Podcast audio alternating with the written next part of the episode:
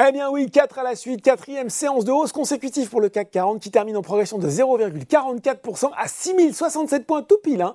Mais là aussi, un peu à l'image d'hier, cela se fait avec des volumes qui restent anémiques, seulement 2,8 milliards d'euros échangés.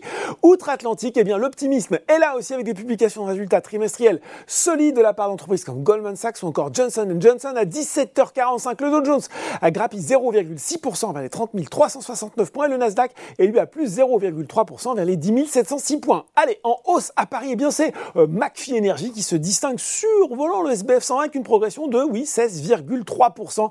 Le spécialiste des solutions de stockage d'énergie utilisant l'hydrogène grimpe d'ailleurs de 50% depuis un mois. Orpea, de son côté, reste bien orienté. Quatrième séance de hausse pour le spécialiste de la dépendance qui grimpe de 9% aujourd'hui.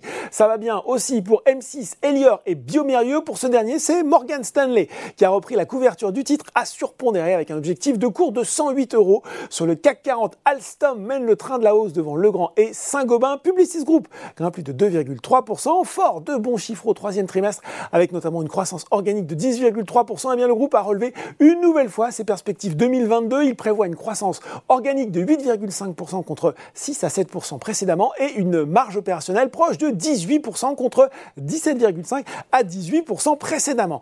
En baisse, eh bien c'est une nouvelle journée de prise de bénéfices pour Virbac. Il faut dire que Jeffries est passé de achat à conserver sur le titre en abaissant euh, également son objectif de cours de 368 à 296 euros. Séance compliquée aussi pour Eurofin Scientifique. Les investisseurs qui semblent sanctionner la baisse de 0,6% de l'activité au troisième trimestre à 1,62 milliard euh, même si la croissance ressort à 6,7% hors revenus liés au Covid-19.